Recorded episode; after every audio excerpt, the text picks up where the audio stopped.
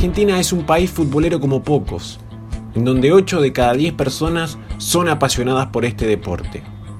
Desde Tierra del Fuego hasta Jujuy, en donde haya una pelota rodando, siempre se hablará de fútbol.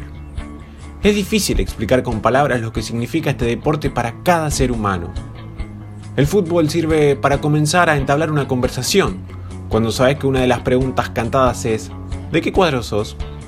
Hay gente que no soporta ir el lunes a laburar o al colegio porque sabe que su equipo perdió y se le viene la gastada. Después están los otros, los que hacen lo que sea por ir el fin de semana a la cancha. Es una especie de ritual. Ese día no importa el cumpleaños de la tía Norma de Castelar o si es la comunión de tu ahijado Federico. Para algunos serán 22 marmotas corriendo detrás de una pelota, pero para los que sienten el fútbol en las venas, esos 90 minutos les puedo asegurar que son su vida.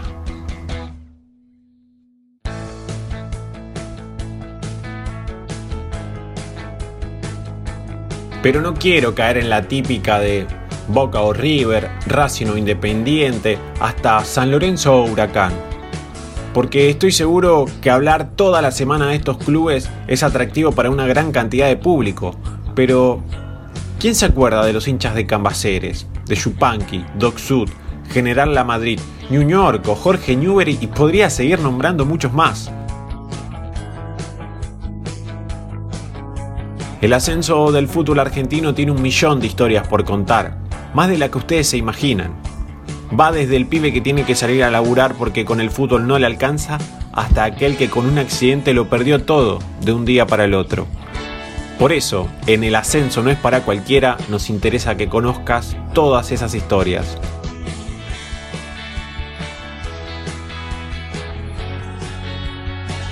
El ascenso no es para cualquiera. Idea y producción, Emanuel Vaquera. El ascenso no es para cualquiera. Historia de jugadores del ascenso del fútbol argentino.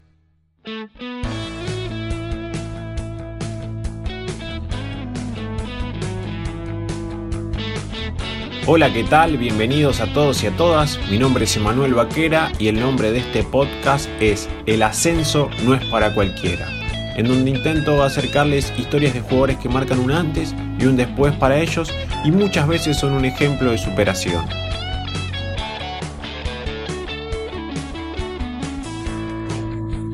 La Asociación del Fútbol Argentino tiene afiliado 8 campeonatos, Primera División y Primera Nacional, en donde juegan equipos de todas partes de nuestro país. Luego se dividen las categorías. Los equipos que son de Buenos Aires juegan la Primera B, C y D, mientras que los equipos que son de las otras provincias juegan el Torneo Federal A, el Torneo Regional Federal Amateur y las ligas regionales.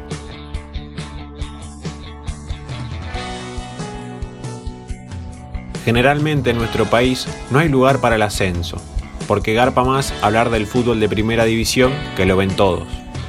Nadie te cuenta la historia del pibe que viaja todos los días en Bondi como un ciudadano normal para ir a entrenar, o del equipo que no le alcanza la plata para presentar 11 camisetas el fin de semana, ni que hablar de los jugadores que ganan dos chirolas y muchas veces tienen que dejar el fútbol para tener hasta incluso dos trabajos.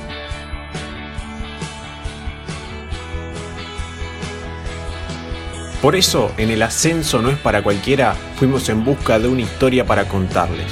En nuestro primer episodio, nuestro protagonista es Rafael Neris Martínez.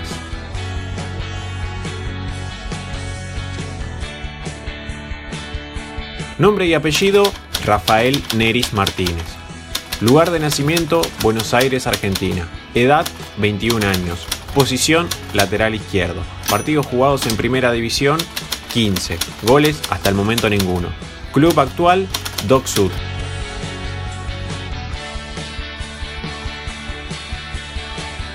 Rafael Neris Martínez, en diálogo con el ascenso no es para cualquiera, nos contó cómo fueron sus inicios en el fútbol. Eh, nada, arranqué a jugar al fútbol en Uruguay porque me fui a vivir para allá y, y bueno, me metieron ahí en Nacional, la escuelita nacional. Eh, tuve un año y medio y después nada, volví para acá eh, como le había agarrado ya el gustito al fútbol, eh, como me mudé al barrio de Doxú, y bueno, me vine a jugar al, al Doque.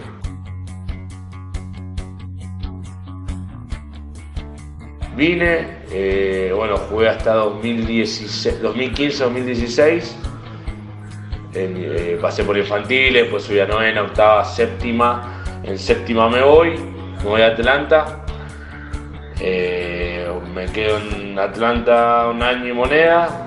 Vuelvo al doque, porque nada, se me complicaba mucho con el viaje, era de punta a punta y en esos momentos no, no tenía la plata para manejarme.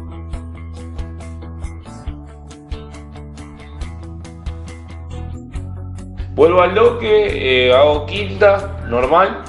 Y en cuarta, cuando iba a arrancar el torneo eh, de inferiores, me suben a primera. Yo tenía 18 años, me parece. Sí, 18 tenía. Subo a primera, me, eh, bueno, juego en el doque 2018. Sí, 2018, 2019. A mediados de 2019 me voy a, a Centro Español, un año a préstamo y, nada, hice el año, bueno, nos agarró la pandemia ahora, faltaba jugar dos meses y ahora volví al toque. Me iba para Atlas justamente, pero bueno, como arreglé en el doque, que es el dueño de mi pase, me vine al doque.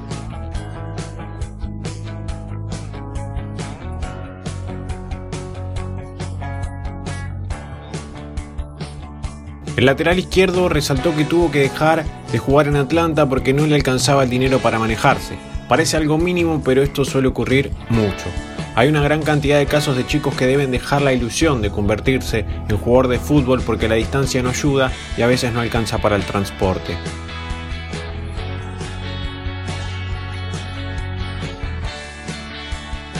Muchas veces aparece la palabra frustración o tristeza en el camino de un futbolista y está en cada uno de ellos tomar las herramientas necesarias para afrontarlas o quedarse con los brazos cruzados. Porque el jugador de fútbol es aquel que casi no tiene vacaciones porque se va de pretemporada, el que se duerme y levanta temprano, el que se cuida con las comidas, el que resigna muchas veces el cumpleaños de algún ser querido porque le toca concentrar. El jugador de Doc Sud nos cuenta cómo es que estuvo a un paso de dejar el fútbol.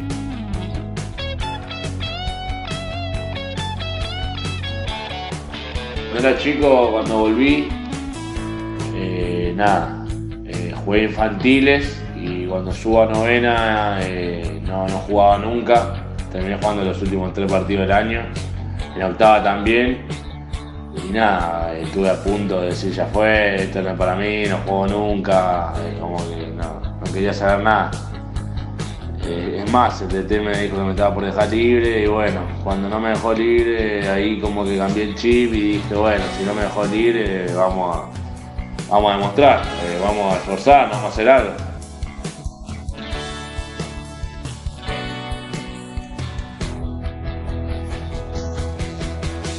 Nada, y ese entre comillas fue el año que me destapé, que nada, que empecé a jugar titular, empecé a hacer goles. Nada, me fue muy bien ese año y ahí metí el salto atrás.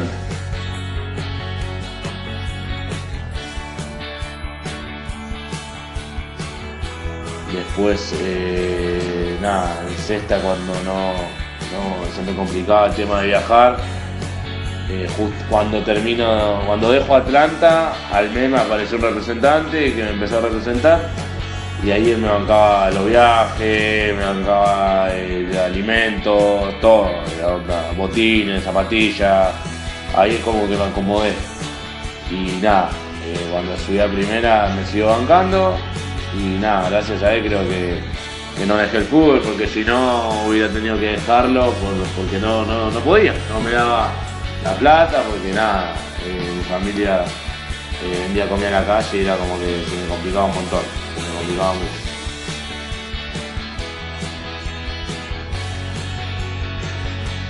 Y sí, no, no sé si se complicó. Pasa que bueno, toda mi familia estaba allá y era como que después de estar con ellos, volver acá, cuando solo acá tengo a mi mamá y a mi viejo, era como que decir, uh, se me, me, costó un poquito, me costó, la verdad que me costó porque nada, de estar con ellos, abuela, tío, primo, eh, que vivían todos en dos cuadras, a vivir acá, a volver acá donde no hay familia, como que costó, costó la verdad, pero bueno, eh, me adapté, tuve que adaptarme rápido porque bueno, otro no tenía.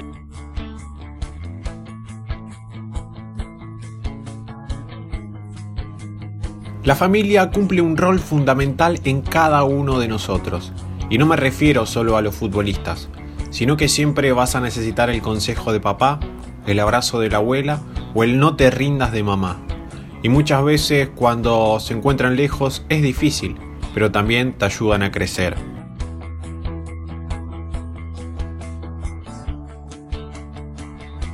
Eh, primero me estaba por dejar libre en Doxu y ahí dije ya está, ya fue, se terminó. Y me salió español y nada, me motivó y ahora pude volver acá al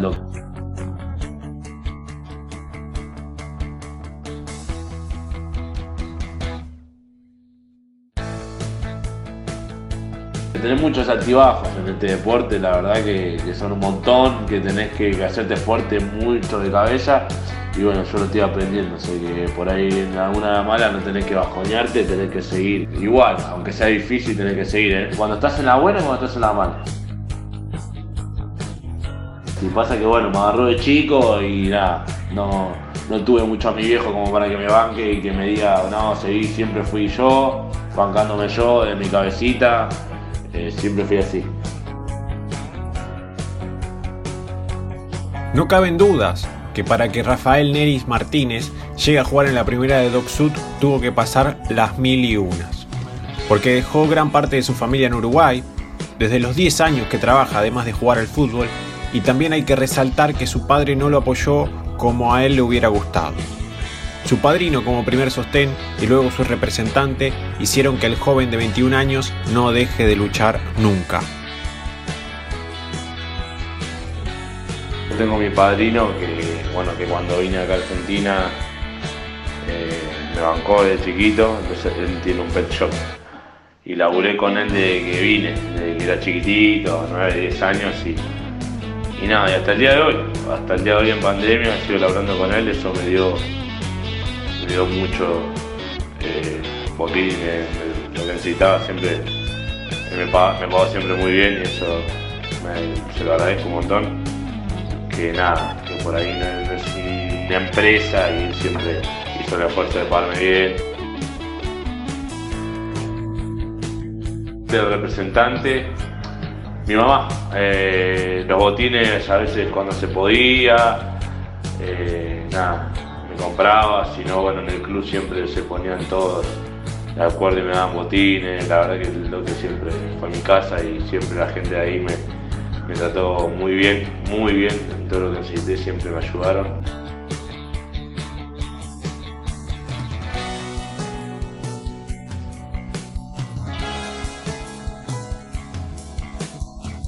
Y de esta manera cerramos el primer episodio del Ascenso no es para cualquiera.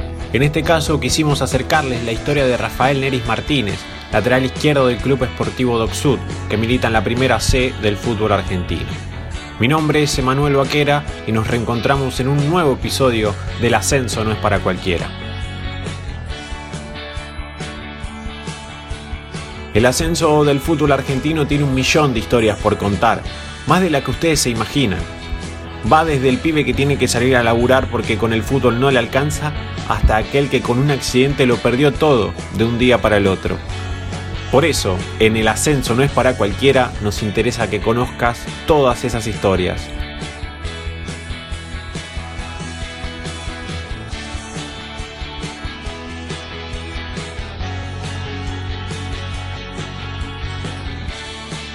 El ascenso no es para cualquiera.